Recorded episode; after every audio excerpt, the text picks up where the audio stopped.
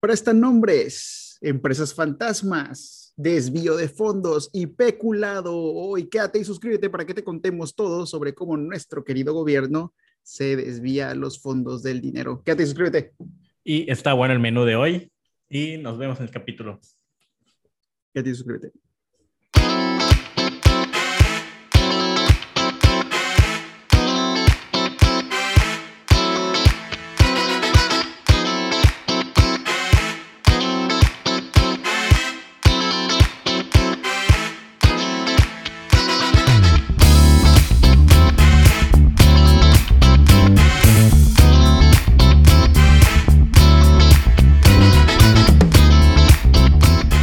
Escuchando Especuleros, el podcast donde Ricardo Castillo y yo, Eduardo López, te contaremos el cómo, el por qué y el quién sobre estafas, organizaciones millonarias y las grandes fortunas del mercado. Especuladores que compran bien esperando que su valor aumente. Pero si además de esto rompe las reglas del juego, nosotros te llamamos especulero. Martes especulero, nunca mejor dicho, martes especulero, porque vamos a hablar de un caso muy especulero de, pues, del gobierno, güey, porque desgraciadamente hay, tela de dónde cortar ahí sobre cómo pues no llega el dinero donde tiene que llegar.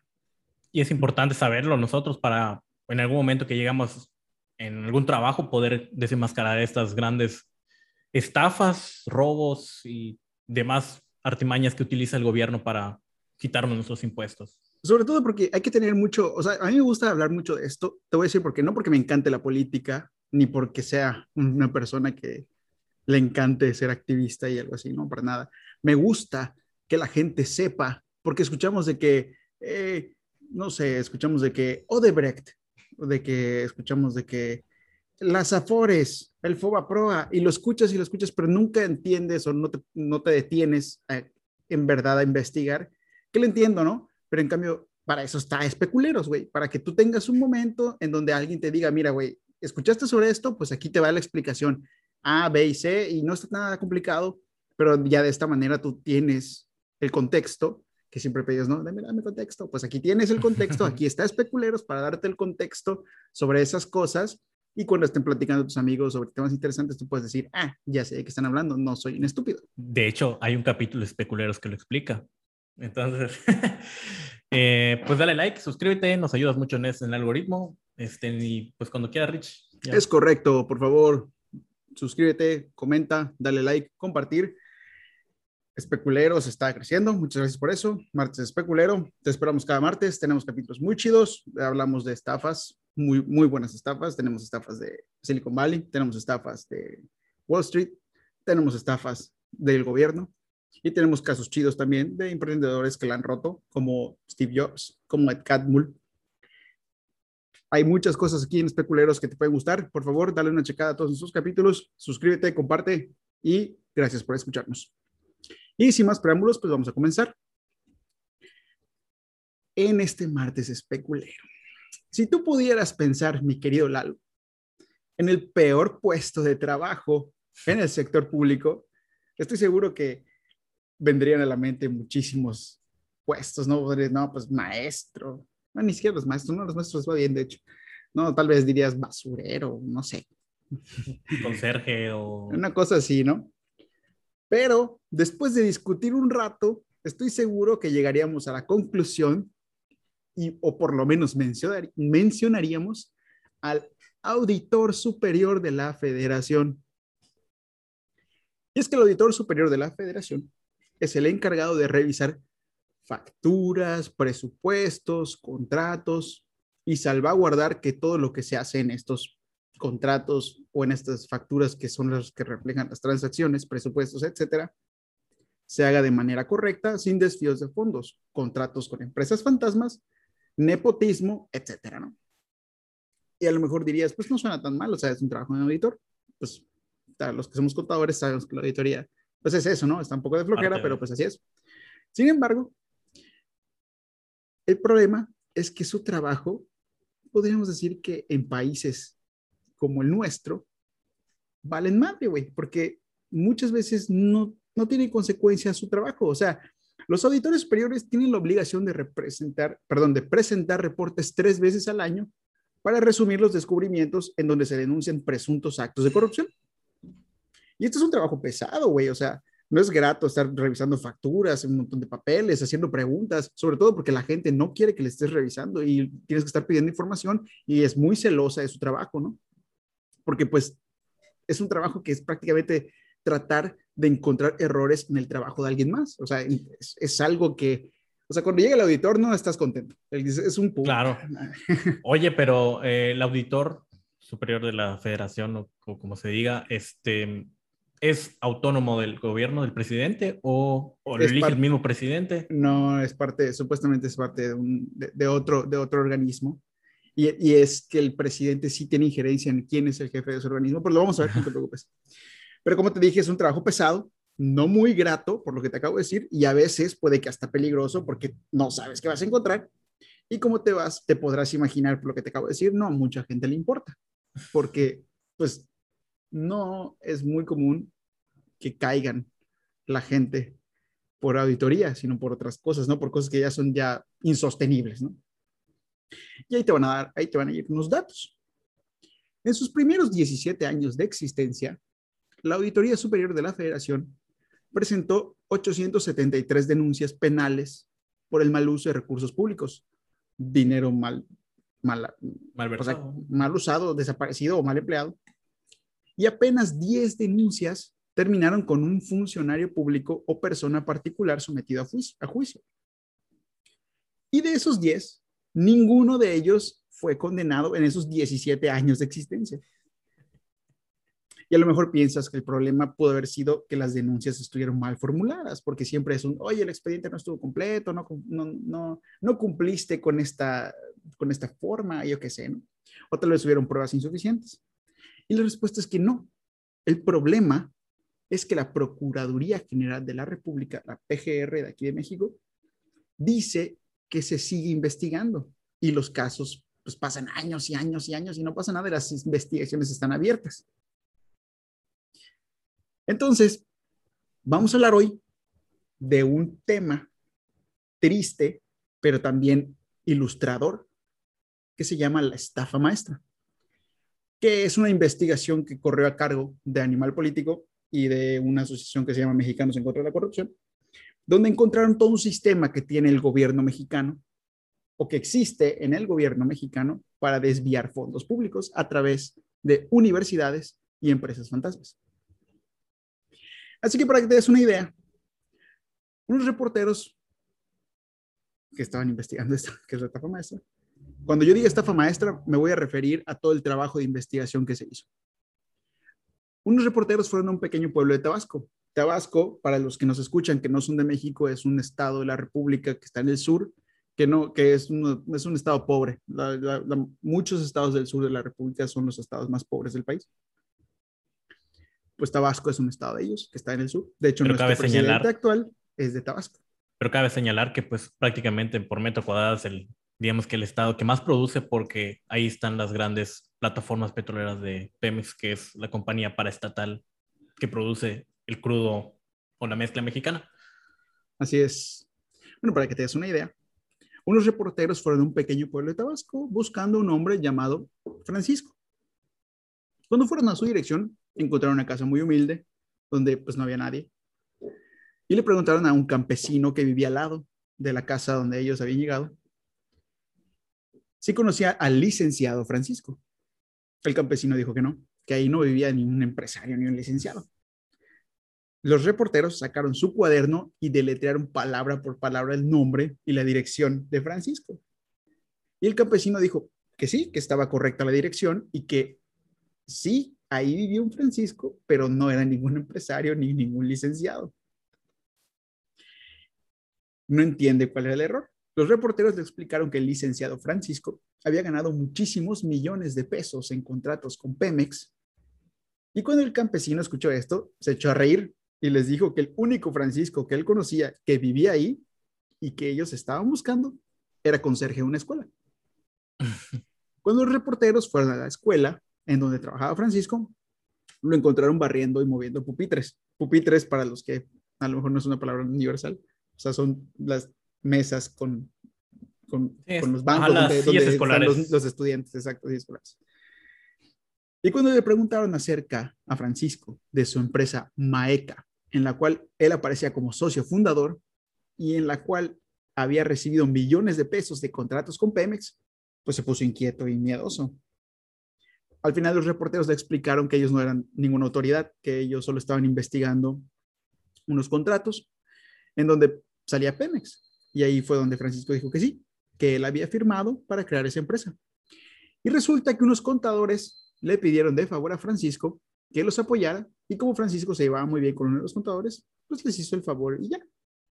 Y los reporteros le dijeron, pero señor, usted es dueño de la empresa. Y Francisco respondió, sí, pero pues no es mía, ellos, la empresa es de ellos, la abrieron para dar unos servicios y me pidieron un favor y eso fue lo que me explicaron. y los reporteros le dijeron, oiga, pero ¿le pagaron por este apoyo? Y Francisco dijo, no, nada, solo les hice un favor. Oiga, pero ¿sabe usted que si esta empresa comete un fraude, usted puede verse involucrado? Y Francisco respondió que sí, que él se había asesorado con un abogado que era amigo de un amigo y le dijo, oye, mejor salte de ahí porque eso suena algo raro. Los reporteros no lo podían creer y le preguntaban a Francisco si había sido amenazado, engañado o mínimo si le habían ofrecido dinero o algo. Y Francisco dijo que no. Y por último, los reporteros le preguntaron, ¿de verdad usted no ha recibido ni un solo peso de los 500 millones de pesos que esta empresa en la que usted es dueño ha ganado contratos con Pemex? Y Francisco se echó a reír y le respondió, ¿usted cree que si yo tuviera este dinero estaría aquí trapeando la escuela? Y así vemos el caso de Francisco, un conserje que trabaja en una escuela rural de Villahermosa, Tabasco, que en su tiempo libre hace trabajos de plomería para poder sobrellevar la situación económica de su familia. Y es dueño de una empresa privada que ganó un contrato por 500 millones de pesos con Pemex. Y esta es una de las estrategias que es, usada por muchas dependencias de gobierno involucradas en el fraude monumental, donde se desviaron más de 7 mil millones de pesos, que nosotros nombramos o que se nombró la estafa maestra. Buenísimo. A ver qué pasa. Este, está interesante. Obviamente, pues de todas esas estrategias también tenemos un capítulo de cómo, en qué consiste el lavado de dinero, para que vean qué hacen con ese dinero. Este, vayan a verlo, está aquí en el link. Y pues seguimos. Muy bien, muy bien.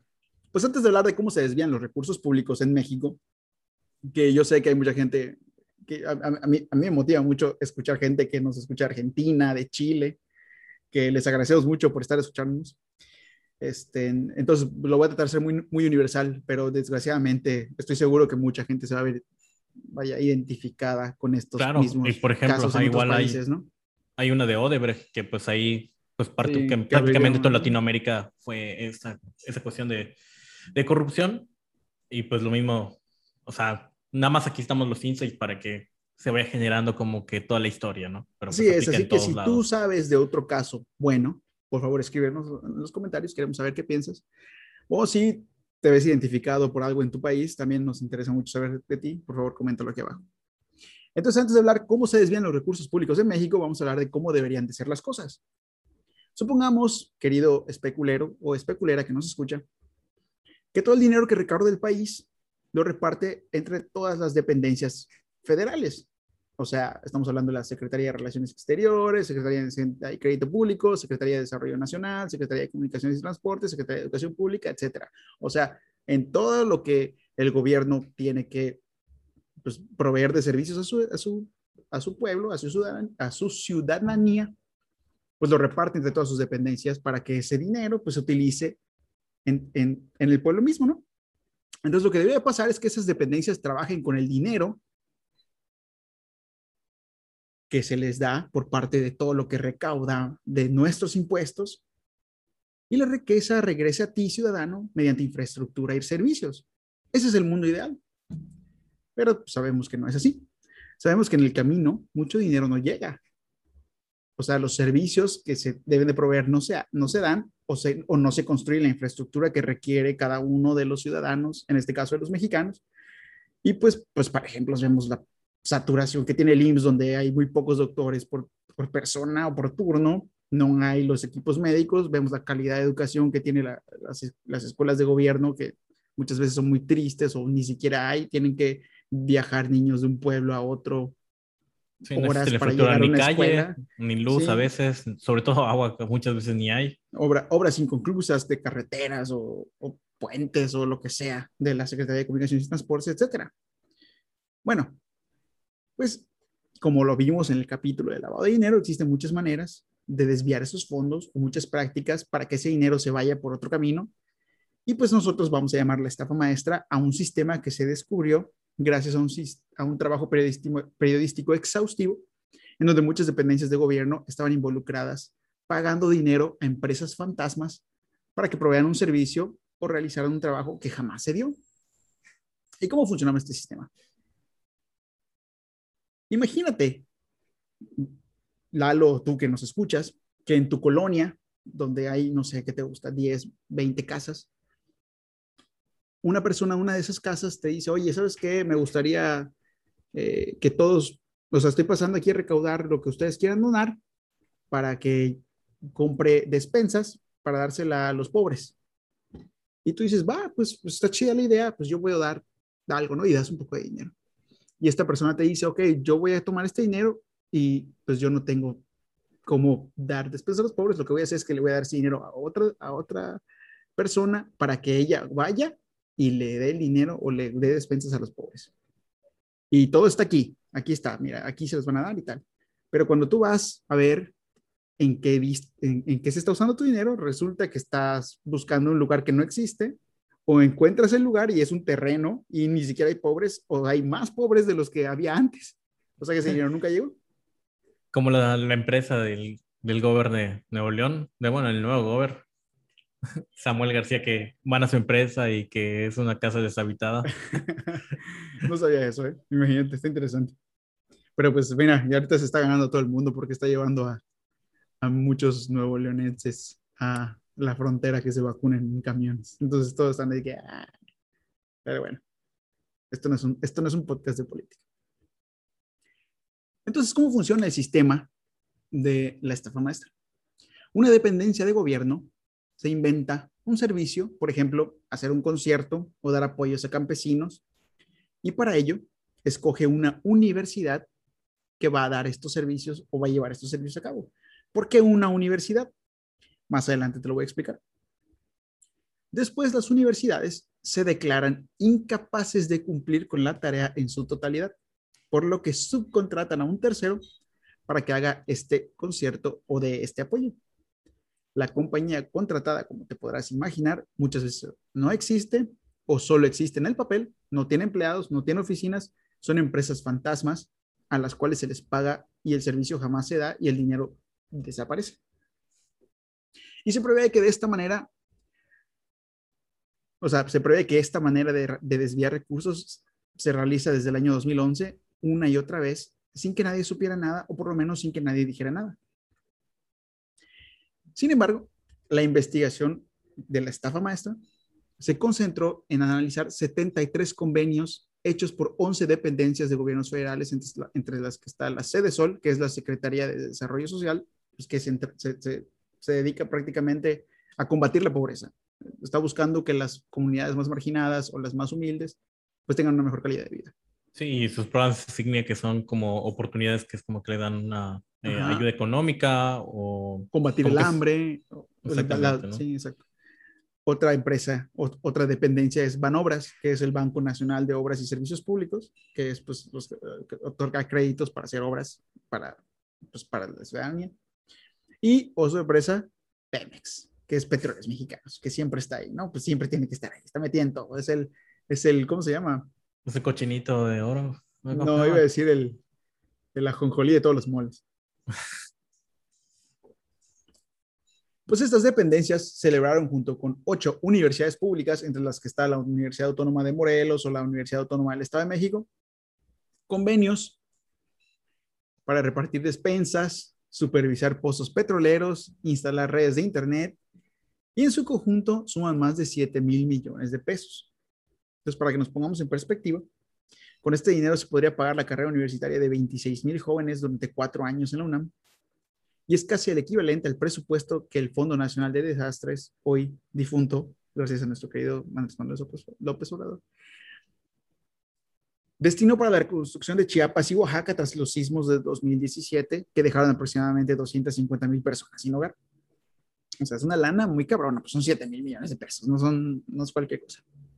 Ahora, lo que hay que tomar en cuenta es que el número de fondos desviados es seguramente muchísimo mayor, porque la investigación solamente está hecha por 73 convenios y solamente en el sexenio de Enrique Peña Nieto el número de convenios de este tipo fue de 2081. Suponiendo que no todos fueran desvíos de fondos, aún así estamos hablando que la muestra fue solamente 3.5%. Estas son malas noticias, pero lo que es aún peor es que apenas una persona ha sido juzgada por todo este desmadre, que fue Rosario Robles, que ahorita está en la cárcel por todos los desvíos, ya que ella fue en su momento la secretaria de, la sede Sol, que es la Secretaría de Desarrollo Social, y aún no ha sido juzgada, pero ahí está, está como que en un estilo de afloje de que sí, yo te doy nombres, pero redúceme los años, o yo no soy culpable, sí. Está caciqueando para ver qué, Sí, está, y todo, ¿no? Exacto, estás viendo si soy un snitch, pero si quiero ser snitch me tienes que ofrecer algo, algo, interesante. está en prisión preventiva, pero lleva ahí más de un año y parece que este año, o sea, el 2021, ya por fin la van a juzgar. Bueno, y todo esto, ¿quién tiene el dinero? ¿De dónde, dónde queda la bolita? ¿Dónde queda la bolita? Exactamente. Pues la respuesta puede ser aún más triste. Campañas electorales.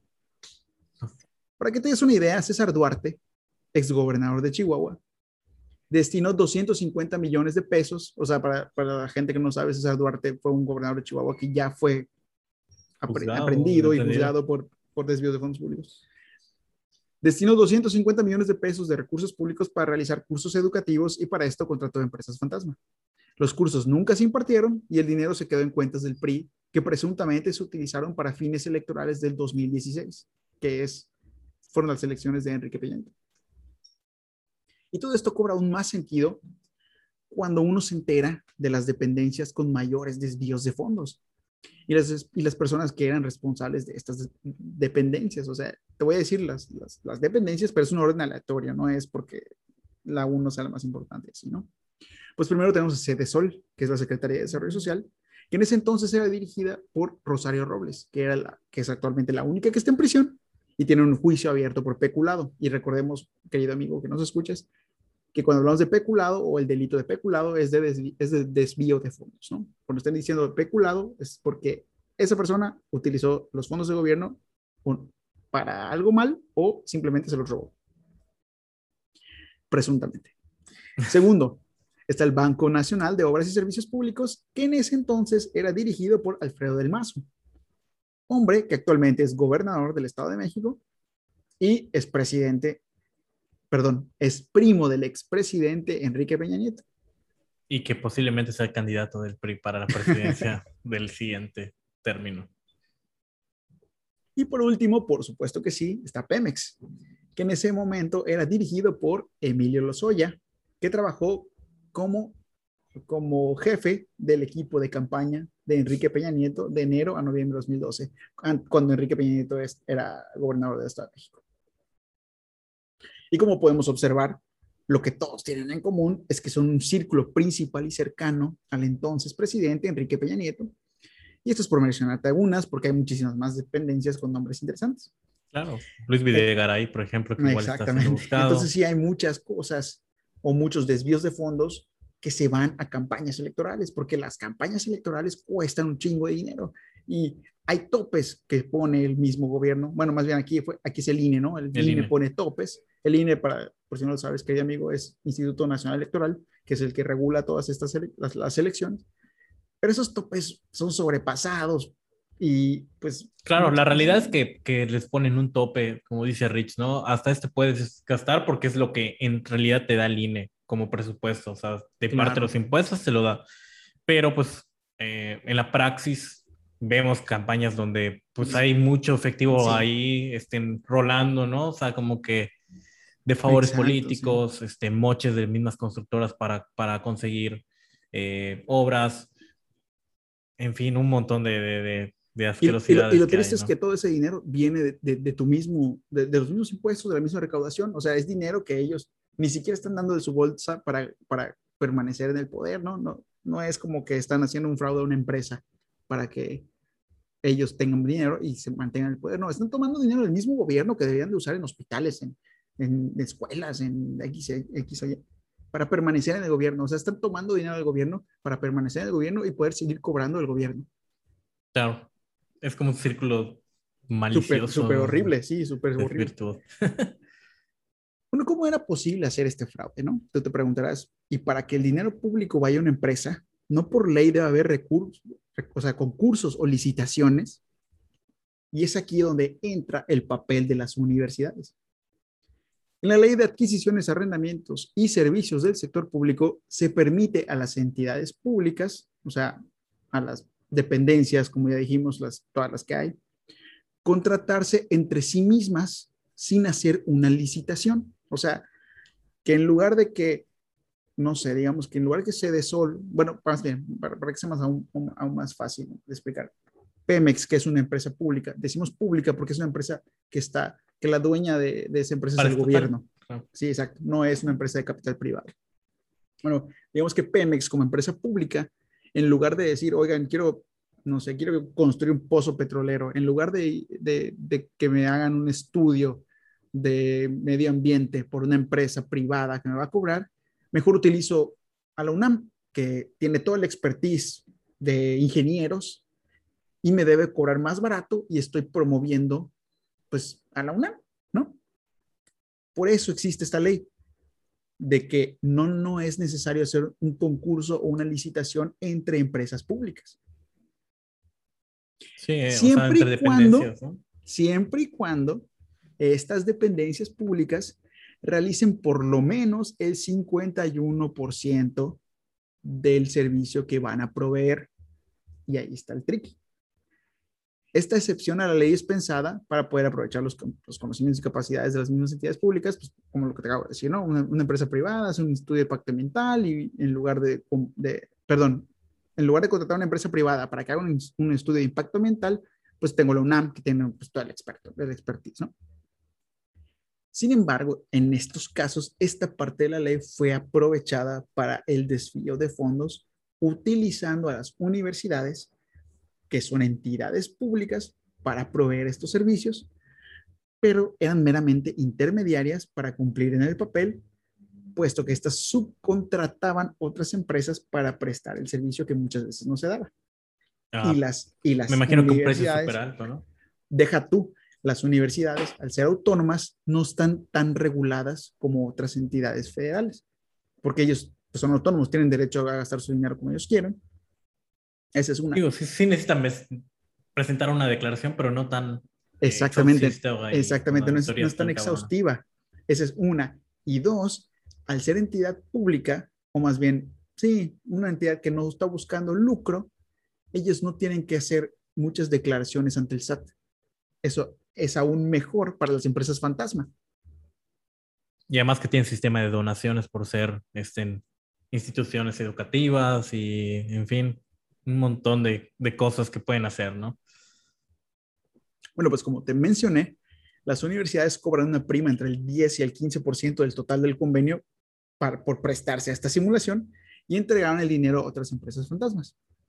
Y aquí estoy, aquí llega otra pregunta que pues no tenemos que hacer. Pues las universidades sabían de esto y la, la dolorosa respuesta es que seguramente sí, pero se hacían de la vista gorda porque pues gente entrevistada de las, de las mismas universidades que preferían mantener pues, su identidad en anonimato indicaba que las instrucciones llegaban con todo y el nombre de las empresas a las que tenían que contratar, ¿no? O sea, llegaba todo desde arriba, todo ya predeterminado, y ellos solo tenían que firmar los, los, acuerdos y los convenios. Así es. Qué, qué cabrón. O sea, me imagino que eran de, un grupo así de cinco personas que lo saben en esa escuela, ¿no? O sea, como que... tú, estuve leyendo que mucha gente que trabajaba en las escuelas veía estas cosas y denunciaba, o sí denunciaba, y, ya sabes, ¿no? Las investigaciones, pues muy pocas veces se hacen, sobre todo cuando estás acusando a un servidor público. Entonces, estas gentes que denunciaban.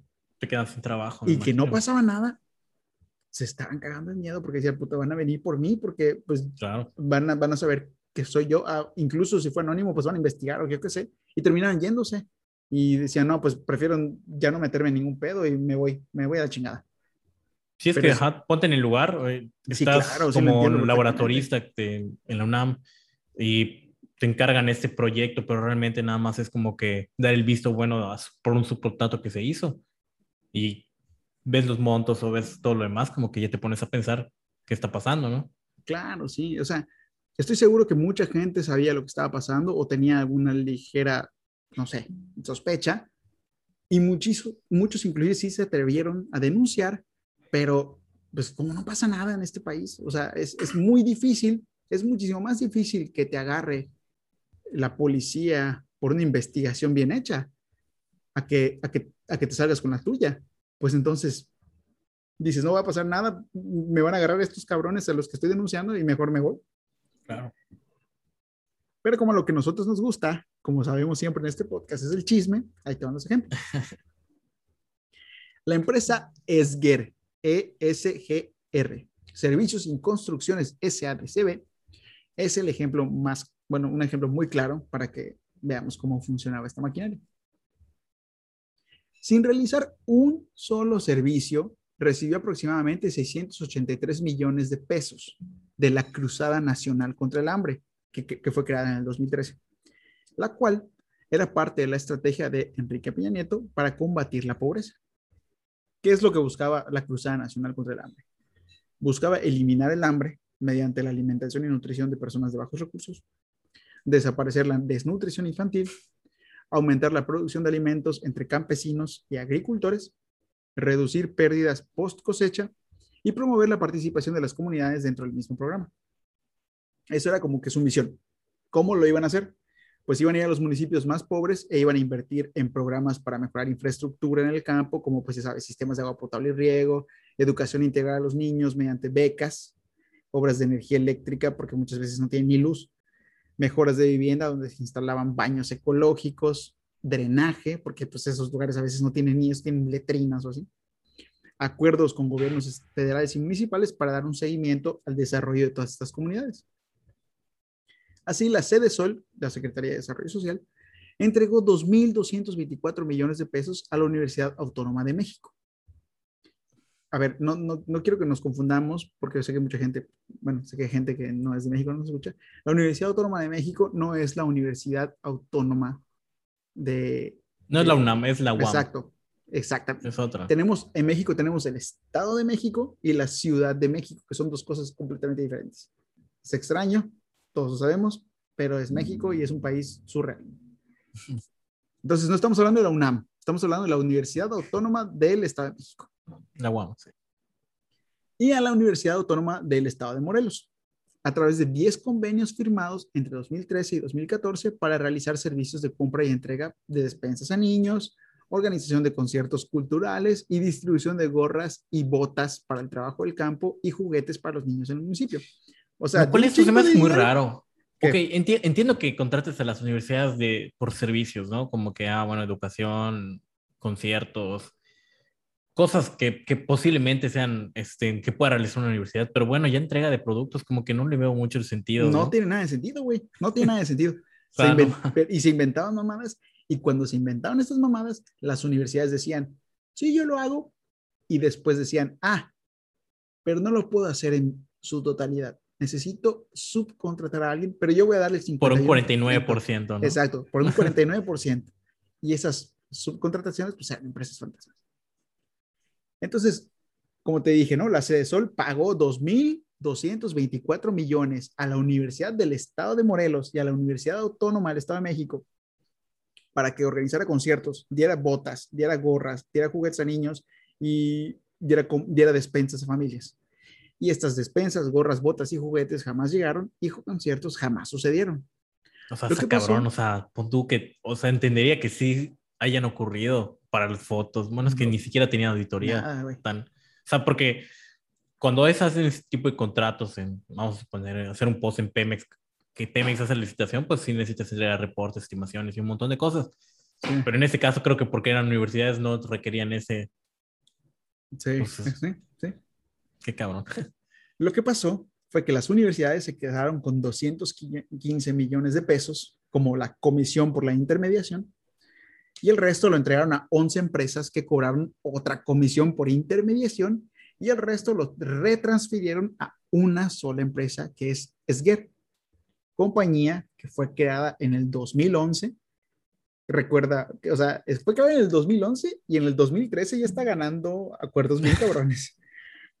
y que en el papel se dedicaba, escucha esta mamada, gerencia de proyecto y construcción de todo tipo de obras, incluyendo industriales, farmacéuticas, comerciales, edificios corporativos, desarrollos turísticos e inmobiliarios, según su acta constitutiva. O sea, me dedico a todo y no me dedico a nada. a la verga. Lo que caiga. Farmacéutica, puta. Farmacéutica, inmobiliaria, industrial, turística. Don chingón, don vergas. Sí, sí, sí. Eh, un pinche corporativo bien cabrón. Durante la auditoría del 2015 se comprobó que los servicios nunca se hicieron porque se visitaron los almacenes y los municipios a donde debían llegar sus productos para verificarlos y nunca encontraron nada, nunca encontraron los almacenes. Las únicas pruebas de los servicios que se entregaron a la auditoría eran los oficios de conformidad firmados por funcionarios de ACDSOL, donde decían los de ACDSOL, ah, sí, todo se entregó. En el 2013 que fue el año de la Cruzada Nacional contra el Hambre. Además, eso es lo que más coraje da, güey. Ni siquiera le quitaron dinero. Pues diría, bueno, le quitaron dinero a Pemex. Pues, pues me, dejamos de producir petróleo, no sé. no, le quitaron dinero a niños que no tienen ni siquiera juguetes, ni a gente que no tiene ni baños. Sí, te la verga, güey. En el 2013, ah, chinga, ya me perdí. Uh, Qué cabrón, o sea, no tener ni conciencia. Bueno, esos cabrones ya son unos chingados psicópatas a la verga, güey. Sí, ya, ya, la verdad es que ya se, se, privan de la realidad. En el 2013, el año de la Cruzada Nacional contra el Hambre, Esguer, la, la empresa, en su declaración de impuestos, no reportó ingresos por el proyecto por el cual fue contratado por las universidades. Y no fue hasta que después de que saliera a la luz la investigación de la estafa maestra que el SAT la catalogó como empresa fantasma en el 2017, porque ni siquiera la tenía en la mira, güey. O sea, eso es, lo más cabrón. O sea, o sea, a la verdad, o sea, tuvo un contrato de dos, ¿cuántos millones? Dos mil millones. Y, y, no reportó esos ingresos, ¿y qué pedo? O sea, a la verdad, no tengo y, entraron cuenta... los cuentas de banco. Y, y, es una empresa que se creó en el 2011. Y dice, o sea, tengo mi libretón de BVA con 2.200 millones de varos y qué pedo, nada. y, dice, y, dice, y dice su acta constitutiva que se dedica a todo. Y, el SAT en ningún momento dijo, oye, ¿sabes qué? Esto, esto está raro. ah, para, para, para, los que no saben, el SAT es la hacienda. Pues bueno, es, es el parte, es parte del, de, de, Hacienda, es la recaudadora, sí. Es el servicio de administración tributaria. Pero sí, güey, ni siquiera la tenían la mira. Hasta fue, fue hasta el 2007 porque el SAT, me parece que es cada mes, no estoy seguro, pero el SAT tiene una lista en donde saca un montón de empresas que son de ¿cómo, les llama? Les llama como actividades dudosas o algo así, pero te da a entender que son empresas fantasmas o empresas factureras que compran o venden facturas. Y si sales en esa lista, pues ya este, exactamente. ponen fichas de los que recibieron y, y compraron. Exactamente. Entonces, hasta el 2007 fue cuando, cuando el SAT la, puso en esa, en esa lista porque pues, no tenía ni idea. 2003, o sea, cuatro años después.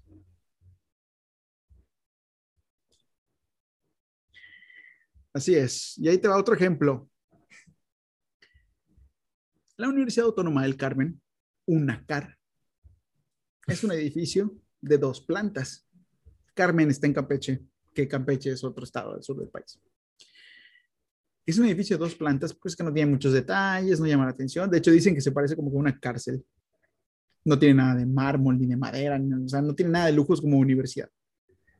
Y tampoco es una universidad muy grande. De hecho, tiene una matrícula de apenas 8,000 alumnos, según cifras del 2016 que es cuatro veces menor que, por ejemplo, la Universidad Autónoma de Campeche, que es la universidad capital del estado. O sea, porque Carmen es una ciudad del estado de Campeche y Campeche, que es la capital de Campeche. O sea, Campeche es la capital y Campeche es el estado. Tiene cuatro veces más matrícula que la Universidad del Carmen. Y tampoco destaca por su prestigio educativo.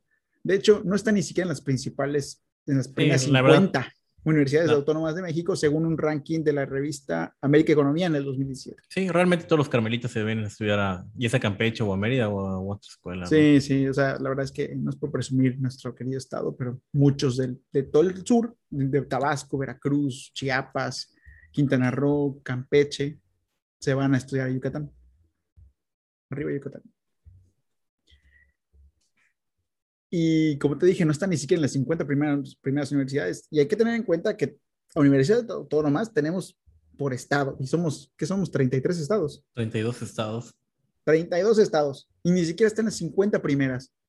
suponiendo que las, todos los 32 estados estén en ese ranking, ni siquiera estás ahí.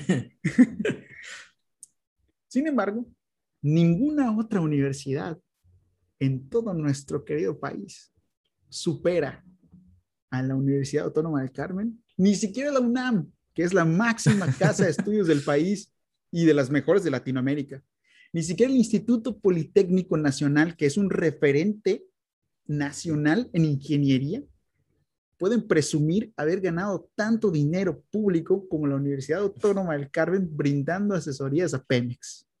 4 mil millones de pesos en solo dos años, 2012 a, 2014.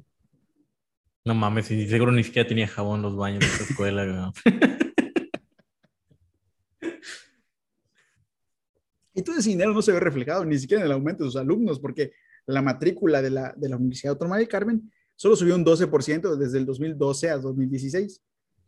Y en el 2012-2014 recibió 4 mil millones de pesos. Y una buena parte del presupuesto de la universidad pues sigue dependiendo de las aportaciones estatales y federales.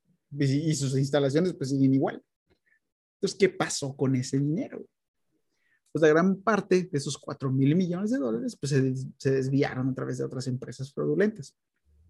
Todavía en el 2017, en una reunión de la Asociación Nacional de Universidades e Instituciones de Educación Superior, los rectores de las universidades hicieron un llamado de auxilio pidiendo ayuda al gobierno para salvar siete universidades que se encontraban en quiebra.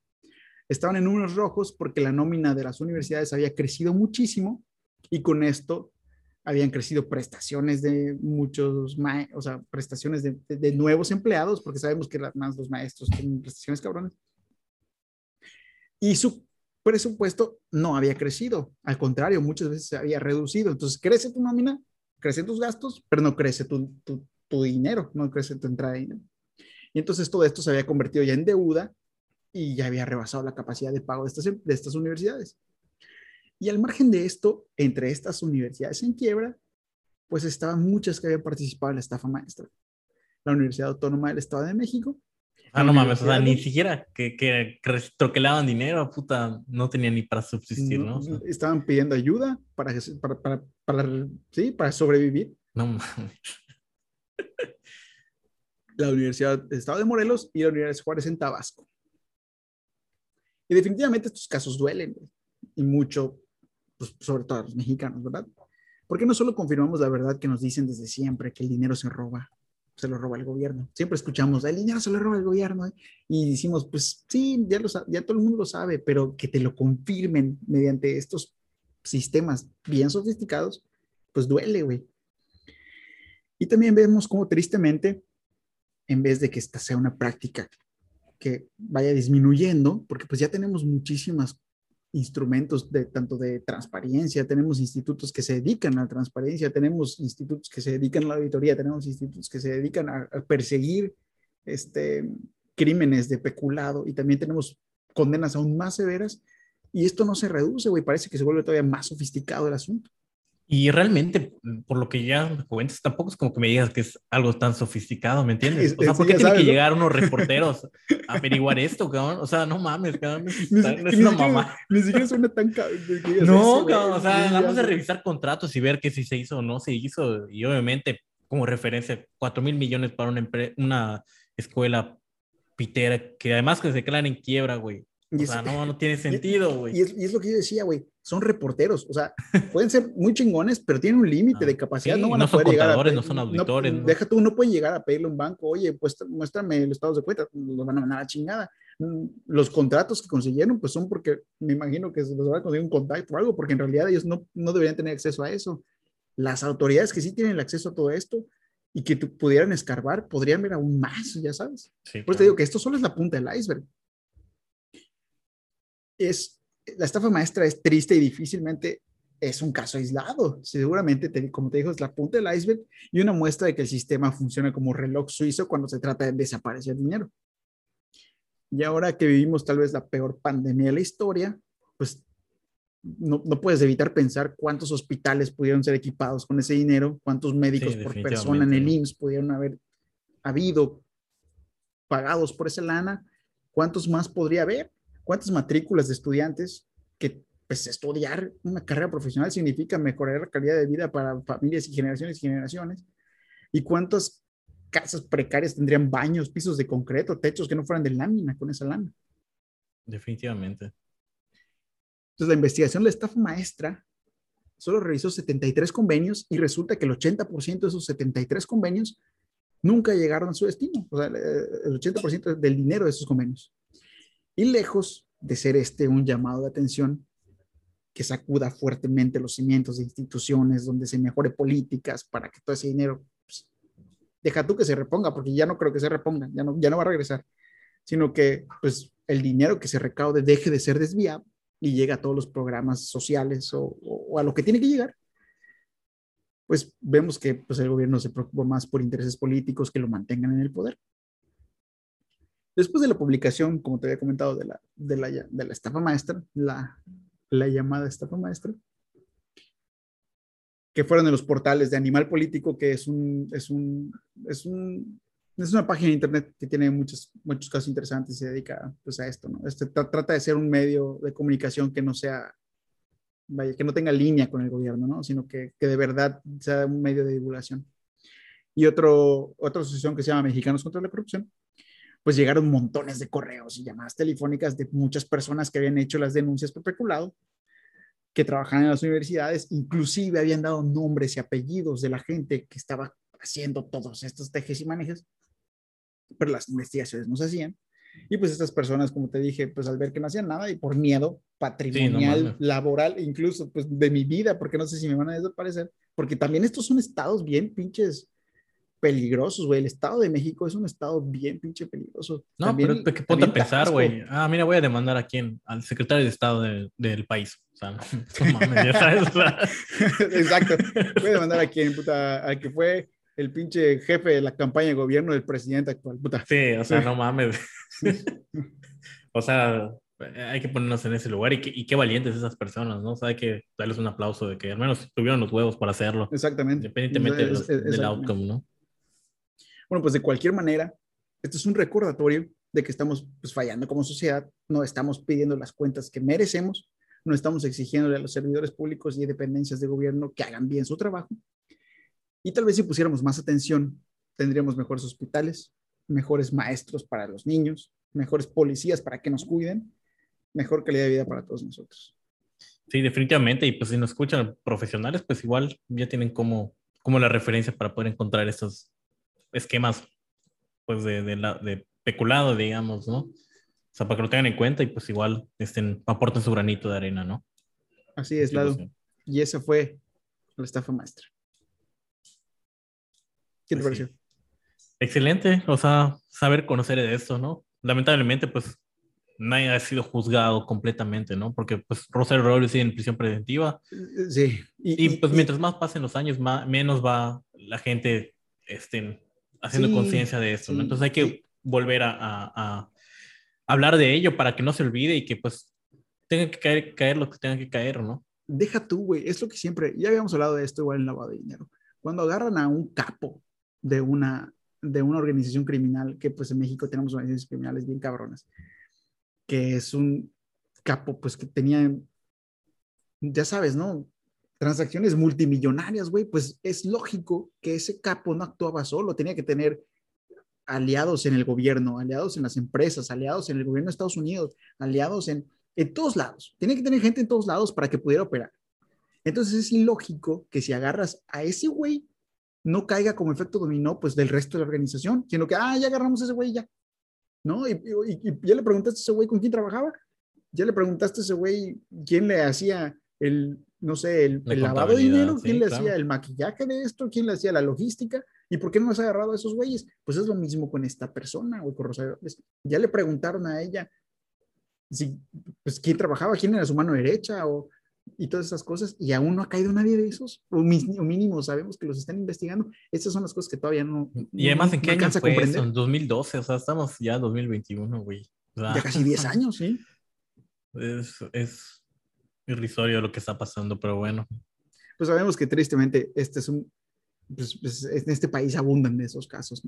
Pero lo, lo, que nos toca a nosotros, como gente, pues ya quiero, quiero pensar joven, es pues pedir cuentas, estar más al pendiente de esas cosas, estar más vivos, porque pues ya toda la información ahí está, ya afortunadamente vivimos en una era donde ya podemos pedir más. Claro, y, y salir a, a, pedir eso, porque eso es algo que tiene muy bien, por ejemplo, Chile, que pues está manifestándose, o sea, constantemente en contra de su gobierno, o sea que aquí en México parece que no, no lo hacemos tanto, ¿no? O, o lo hacemos mal. Yo creo que sí lo hacemos, pero lo hacemos mal, güey.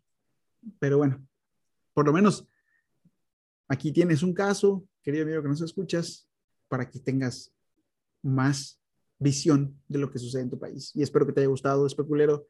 Muchas gracias, Lalo, por, por, estar aquí conmigo. Muchas gracias, amigo, por escucharnos. Y no, no te olvides de compartirte, de compartir, de suscribirte, de darle like de escucharnos cada martes, de decirle a tus amigos que hay un podcast de dos vatos que, hablan de cosas interesantes. Y a Lalo lo podemos seguir en arroba Lalo-Goody, arroba Lalo-Goody, a ti Rich. Arroba Richarito14 arroba Richarito14 No olviden seguirnos en Speculars Podcast, estamos en Facebook, estamos en Instagram, ya tenemos TikTok, ya tenemos también Twitter. Eh, ahí estamos subiendo constantemente pues todos los avances de nuestros capítulos. Subimos pequeños clips también, por si quieres compartirle a alguien un pequeño. Ajá, si no tienes tiempo para ver todo el capítulo, pues ves algunos clips que te interesen, está el título Así es. en la parte de arriba del video. Y puedes compartirlo a quien te guste, por, pues si quieres compartir un leve fragmento del episodio que te pareció interesante a alguien para que no se chute todo el podcast. O sea, nos encantaría que nos escuche todos, pero entendemos que también no toda la gente debe escuchar el episodio completo. Pues ahí está. Así que suscríbete, por favor, danos like, nos ayudas mucho. Te agradecemos, arroba especuleros podcast y pues nos vemos el próximo martes. Muchas gracias, Lalo. Hasta luego. Bye bye.